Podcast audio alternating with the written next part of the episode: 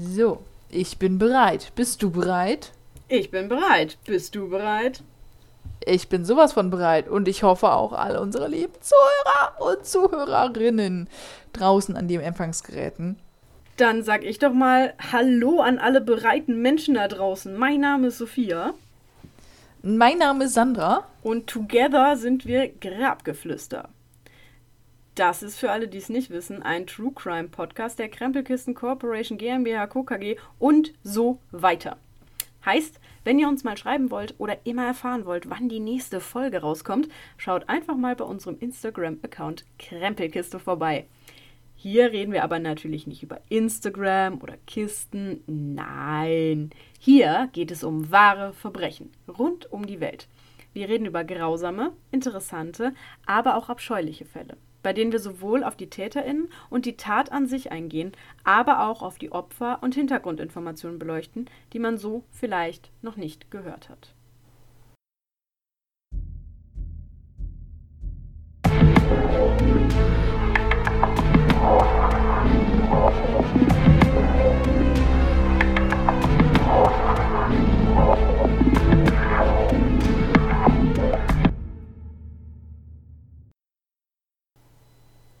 Das hast du wieder mal wunderschön gesagt.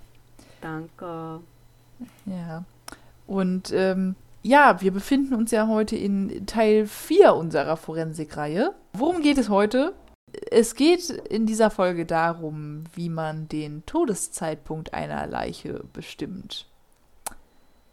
Denn ja, wir wissen, wer es ist, wer es getan hat, wie die Person gestorben ist aber wann?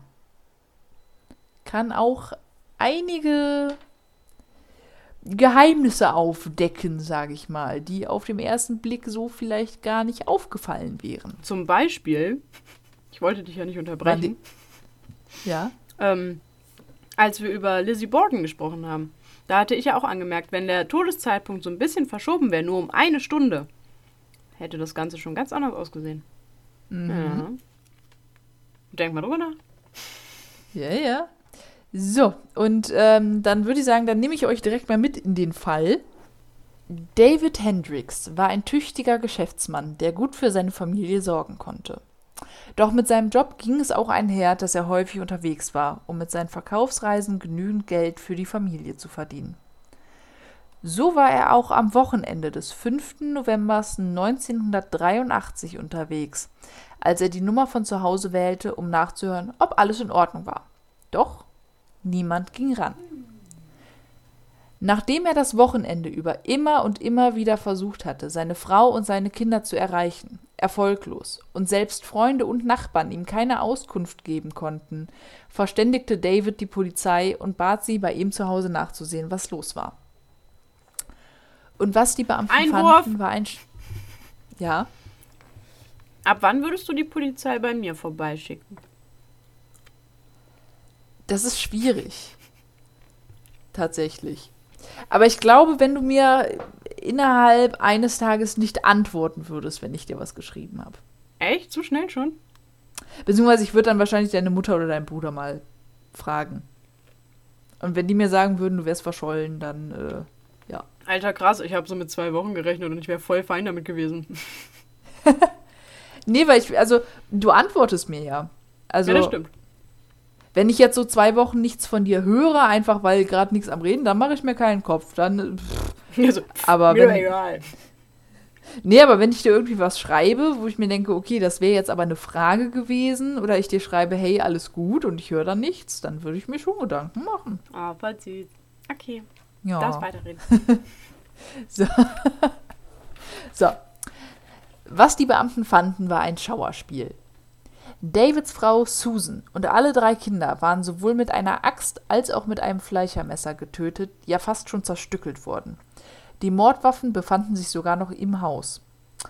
Doch einige merkwürdige Seltsamkeiten fielen den Ermittlern auch auf. Bis auf eine umgestürzte Kommode fanden sich im Haus sonst keinerlei Einbruchsspuren. Abgesehen Warte, davon. Ist eine umgestürzte Kommode eine Es könnte halt darauf hindeuten, dass es eventuell zu Auseinandersetzungen kam, aber das war halt das Einzige, was da Okay. aus der Reihe war. So, abgesehen davon befanden sich alle Leichen in unterschiedlichen Zimmern. Der Täter musste also das ganze Haus auf der Suche nach Opfern durchsucht haben. Und wenn du einfach nur einbrechen willst, dann gehst du ja möglichst schnell rein und möglichst schnell wieder Ich habe raus. gerade richtige Horror-Vibes, weil ich alleine zu Hause bin. Entschuldigung. Ich gucke die ganze Zeit schon zur Tür. Der nächste Verdächtige, der ins Visier der Polizei geriet, war David. Man überprüfte sein Auto auf Blutspuren, wurde jedoch nicht fündig. Abgesehen davon schien seine Befragung auch ziemlich überzeugend. Am Freitagabend sei David mit seiner Familie noch in der Pizzeria essen gegangen. Um ca. 18.30 Uhr kamen sie dort an und blieben etwa eine Stunde. Zu Hause angekommen wurden die Kinder gegen halb zehn abends ins Bett geschickt. David und seine Frau Susan seien noch bis etwa Mitternacht wach geblieben, bis Susan dann ebenfalls ins Bett gegangen sei und David sich auf den Weg nach Wisconsin machte. Sein nächstes Kundengespräch war früh am nächsten Morgen. Zunächst soweit alles überzeugend und schlüssig. Bis David Sachen erwähnte, die er eigentlich gar nicht hätte wissen können, da bestimmte Informationen bewusst noch verschwiegen wurden. Zum Beispiel, dass Gegenstände aus dem Haus fehlen würden. Die Obduktion der Leichen und die Analyse des Mageninhalts der Kinder und Susan zeigten ebenfalls Unstimmigkeiten mit dem Zeitpunkt des Todes, den David angegeben hatte. Laut David waren alle drei Kinder um Mitternacht noch am Leben. Dementsprechend hätte allerdings die Pizza, die die Familie gegen 19 Uhr gegessen hatte, weitestgehend verdaut sein müssen. Der Pizzabelag war jedoch noch völlig unverdaut. Die Kinder mussten also vor halb zehn gestorben sein, die Zeit, zu der David sagte, die Kinder seien ins Bett gebracht worden. Nach Betrachtung des Mageninhalts seiner Frau stellten die Gerichtsmediziner fest, auch sie musste vor 23 Uhr gestorben sein.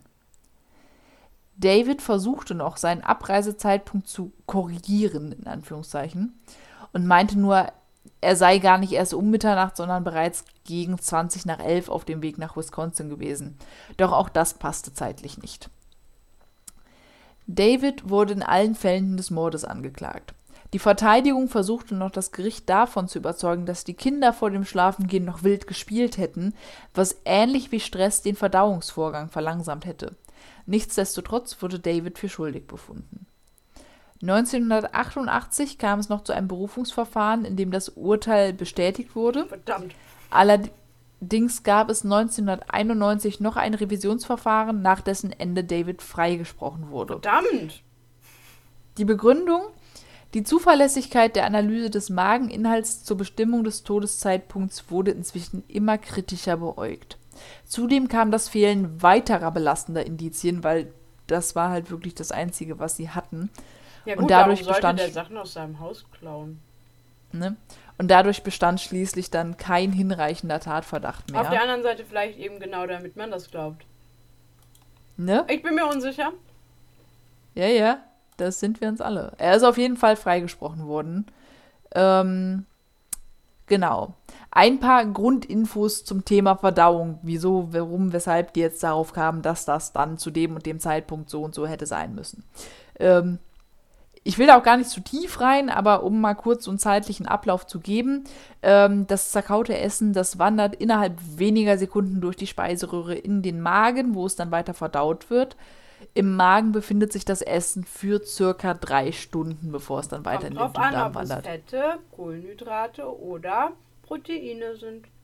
Ja, je nachdem. Es ist halt eine grobe Ich wollte nur ein bisschen Grobe angeben, Angabe. okay. Ja, ja. Aber ich meine, deswegen wird ja auch oft empfohlen, dass du lieber über den Tag verteilt mehrere kleine Portionen essen sollst, als ein, zweimal eine große. Und deswegen sollst du abends nichts Fettiges essen, weil Fettiges halt am längsten im Magen verweilt und dann muss der Magen sehr doll arbeiten und das ist voll anstrengend für den. Mhm. Dann kannst du nicht so gut einschlafen. Aha. Hm. Mhm. Also Fett, so eine, Wieder so was eine gelernt. wenn du zum Beispiel so eine fette Gans oder sowas isst, das bleibt tatsächlich drei bis fünf Stunden im Magen. Bist du gut mit beschäftigt. Ja. So. Ich, war- ich Genau. frage mich, wie lange meine Ähm, Bananenchips drin bleiben. Ich glaube nicht lange. Die Nee. stehen ja nur aus Zucker. So. Wir wandern mal weiter durch den Magen. Mhm. ähm, beziehungsweise vom Magen in den Dünndarm. Grob sechs Stunden nach der Mahlzeit hat die Nahrung etwa den halben Dünndarm durchquert. Sprich, wenn der Dünndarm einer Leiche bei der Obduktion leer ist, muss die letzte Mahlzeit des Opfers mindestens circa acht Stunden vor dem Todeszeitpunkt gewesen sein. Mhm. Wenn wir jetzt nach Durchschnittswerten gehen. Ja. Der komplette Verdauungsprozess dauert in der Regel etwas über einen Tag, kann aber durch verschiedene Faktoren wie eben Krankheit, Flüssigkeitsaufnahme, Angstzustände, Stress oder auch Drogeneinnahme stark beeinflusst werden und gibt daher wirklich halt nur einen sehr, sehr groben Zeitrahmen. Und das war eben auch der Kritikpunkt Der an der Sache. Knacktus. Oder wie auch immer Genau. das heißt. So. Es gibt aber ja natürlich auch noch viele, viele andere Faktoren, woran man den Todeszeitpunkt einer Leiche eingrenzen kann. Denn wenn du stirbst oder nachdem du gestorben bist, verändert sich der Körper ja auch. Mhm. Körpertemperatur, Geschmack. Mhm. Genau, Sophia, genau. So. Direkt nachdem der Tod eingetreten ist, sieht man erstmal einfach nur schlafend aus. Uh, weiß was, Herr Lehrer, Frau Lehrerin. Ja, Frau Schülerin? Ähm, das Blut sackt ab. Genau. Also du hast dann so eine, so eine blaue Linie am Kopf, wenn du liegst. Und da unterhalb ist dann halt das ganze Blut. Und die, die, die, ähm, der Nasen-Mund-Bereich fällt so in sich zusammen. Das kann sein. Das nehme ich jetzt so an. Das ist dieses typische Totengesicht, dieses so eingefallene. Mhm. Okay, du bist dran. Ja, ich, ich mach mal weiter. Genau, also was du schon angesprochen hast, es bilden sich die ersten Totenflecken nach kurzer Zeit. So. Die entstehen, wie du schon gesagt hast, dadurch, dass das Herz das Blut eben nicht mehr weiter durch den Körper pumpt und die roten Blutkörperchen dann durch die Schwerkraft eben nach unten sacken. Scheiß Deswegen ist die Leiche. Was? Scheiß Schwerkraft. Ja, ja. Deswegen ist die Leiche dann in der Regel unten voll von rot-violetten Flecken, wohingegen sie von oben eher weiß und blass aussieht. Also man sagt ja auch, du bist blass wie eine Leiche, wenn irgendwie. Ich höre es öfter, Ich auch. aber wir sind halt, wir haben einen sehr blassen Ton. So. Genau. Je nachdem, in welchem Zustand sich diese toten Flecken befinden, lassen sich auch Rückschlüsse auf die Dauer des Todes ziehen. Je nachdem eben, ob es viele einzelne kleine Flecken noch sind oder ob die schon zusammengelaufen sind oder ob die Flecken eben noch wegdrückbar sind. Das sind sie nämlich nach 36 Stunden grob nicht mehr. Kann man daran nicht auch erkennen, ob der, der, der Tatort auch der Fundort war? Ähm, ich glaube, das wird in Filmen gerne gesagt. Nee, weil, also, ich will jetzt Chaoten Warte. im Sondereinsatz nicht als Doku bezeichnen. Aber da war, hat die Form der Totenflecken ja gezeigt, dass die Leiche dort nur abgelegt wurde. Ähm, aber was ich weiß, was ich glaube zu wissen, äh, ist, dass mal äh, so, eine, so eine ganz alte Frau in einem Altenheim, die hat vor dem Altenheim so eine Bank aufgestellt, damit die dementen Leute Mhm. glauben, dass eine Bushaltestation sich dann da hinsetzen. Es kommt aber kein Bus. Und dann halt irgendwann vergessen, dass sie wegfahren wollten und dann wieder reingehen, sodass man die halt nicht verliert. Und die hat da aber gesessen und irgendwann wurde sie müde und hat sich dann da hingelegt und ist dann einfach erfroren. Und der Rücken hatte halt die Form der Bank. Also weißt du, diese, diese Okay. Rillen, die Bänke so haben. Weißt du, wenn du dich mit, mit kurzer Hose zum Beispiel auf so eine Bank setzt, dann haben ja deine Beine danach auch immer dieses sexy Muster.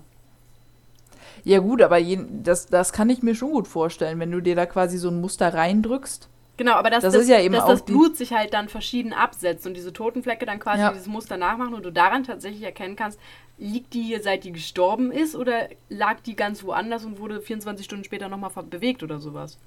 Ja. Also ich glaube bei sowas, ja, ich weiß jetzt halt nicht, ob es so einen großen Unterschied macht, ob du jetzt auf Asphalt oder auf Waldboden liegst oder sowas. Was passiert noch mit dem Körper, wenn du gestorben bist? War das eine Frage an mich? Ja, Achso, ja, der wird kälter. das auch. Äh, ganz irgendwann kommen da Tiere. Uh, Gase entweichen. Ja, aber da bist du schon sehr viel weiter, als ich eigentlich möchte. Ähm. naja, also es entspannt sich halt alles, ne, so von den Muskeln her. Und man lässt unter sich. Mhm. Weißt du das so? Und danach passiert nämlich das genaue Gegenteil. Danach wird man hart, äh, Leichenstarre. Genau. So, die absterbende Muskulatur produziert nämlich kein Adenosintriphosphat mehr. Und das ist ein sehr, sehr wichtiger Stoff für unsere Muskulatur, denn der sorgt eben dafür, dass unsere Muskeln weich und beweglich bleiben. und wenn wir weich. das eben wenn wir das eben nicht mehr haben, wird die Muskulatur zunehmend härter und fester miteinander verbunden. Und nach wenigen Stunden ist eben die sogenannte Leichenstarre dann vollständig. Und da kannst du auch verschiedene Tests machen. Durch elektrische Erregbarkeit der Muskulatur kann man auch grobe Zeiträume festlegen.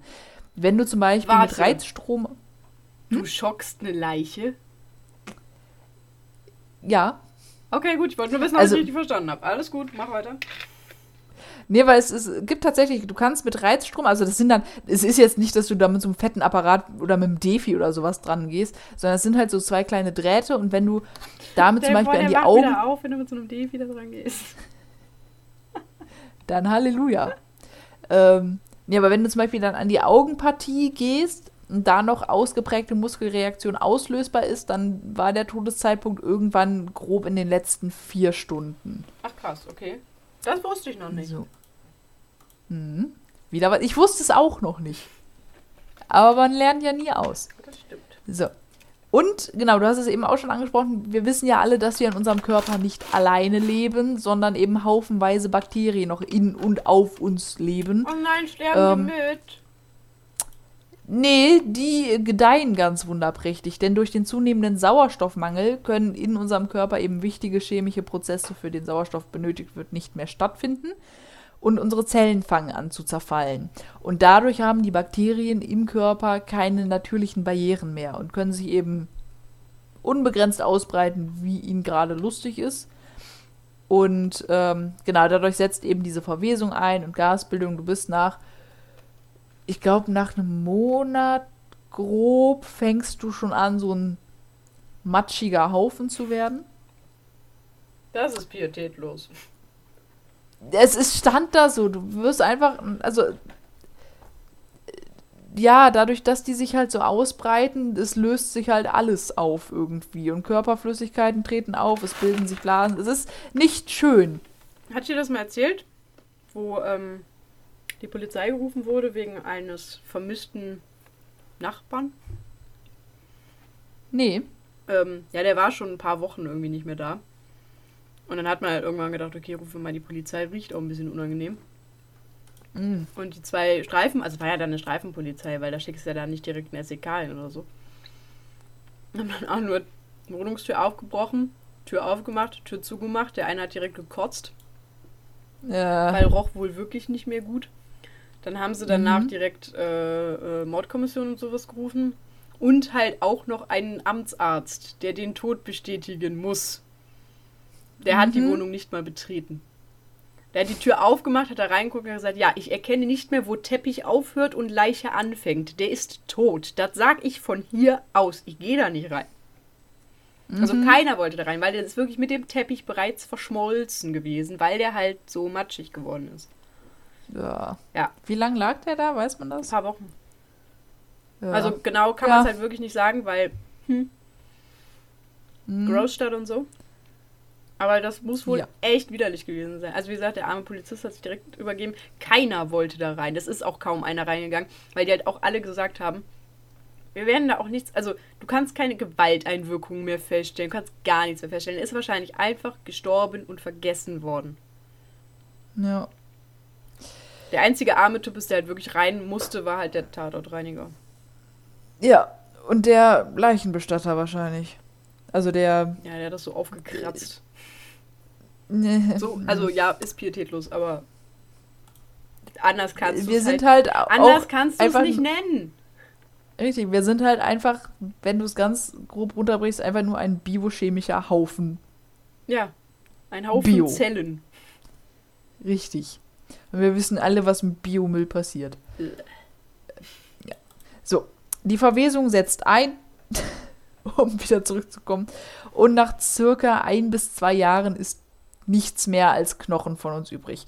Wobei das halt auch darauf ankommt, wo wir liegen, denn je nachdem ist die Verwesungsdauer unterschiedlich lange. Wasserleichen zum Beispiel ähm, bilden durch irgendeine chemische Reaktion so eine seifenartige Substanz, die den Körper einigermaßen konserviert.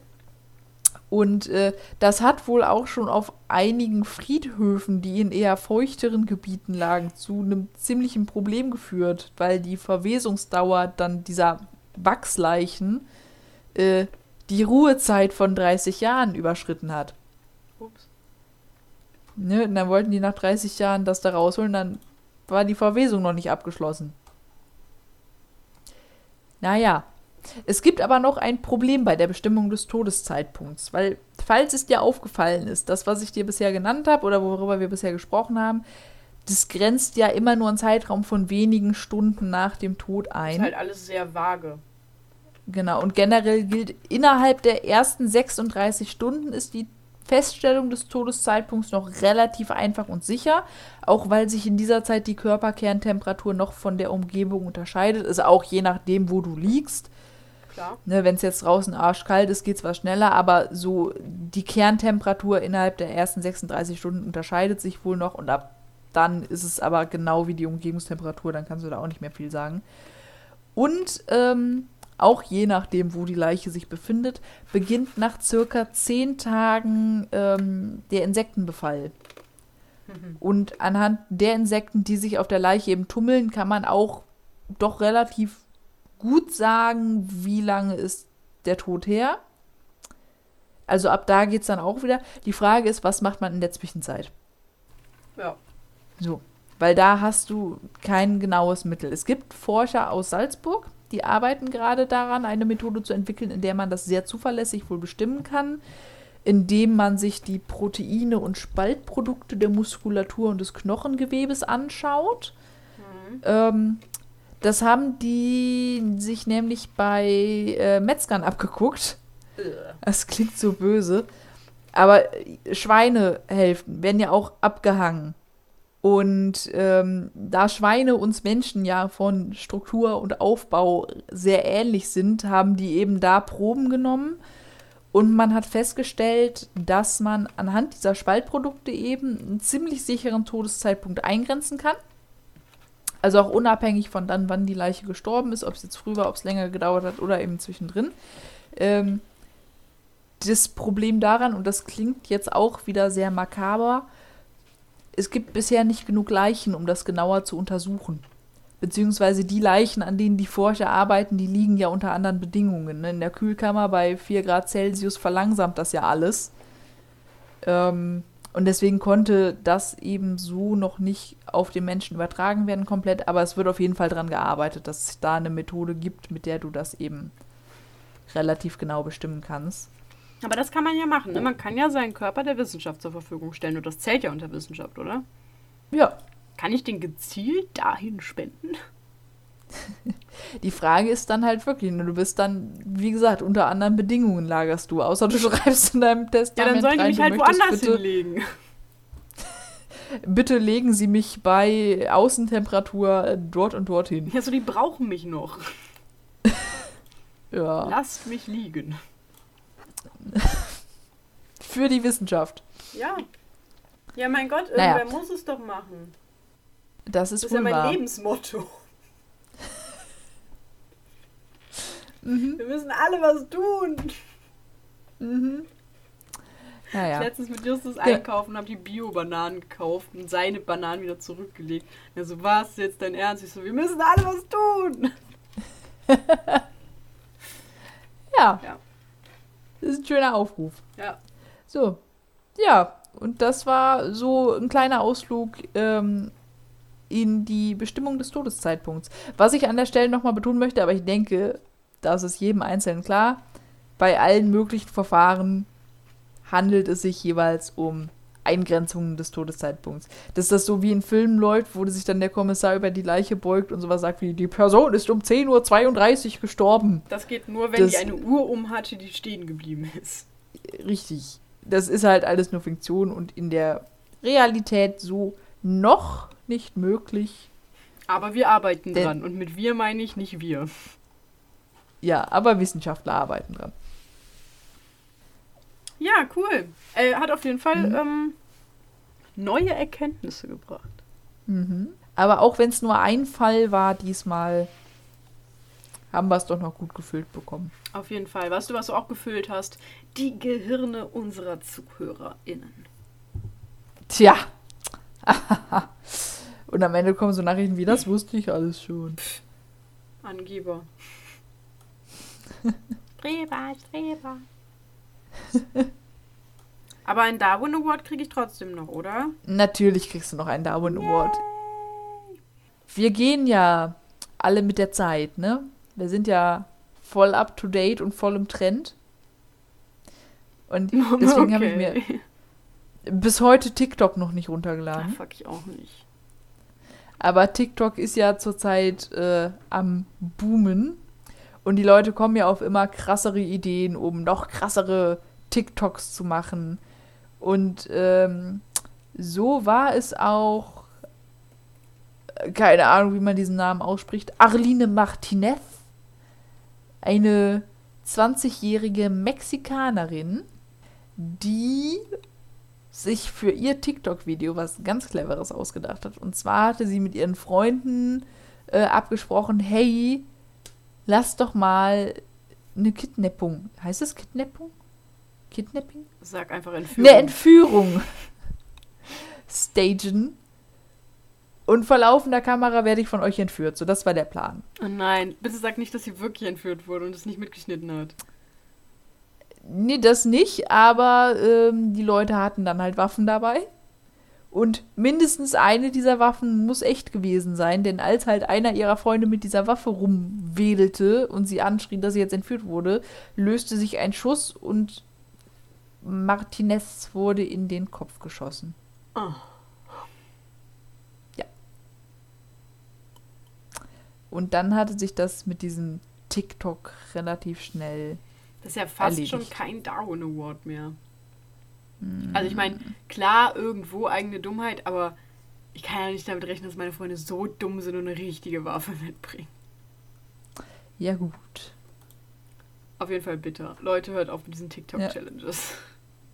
Fangt einfach ja. nicht damit an. So ist es. Macht, macht, was euch Spaß macht, aber wenn es in so diese, diese Challenge-Scheiße reingeht, dann äh, denkt zumindest vorher drüber nach.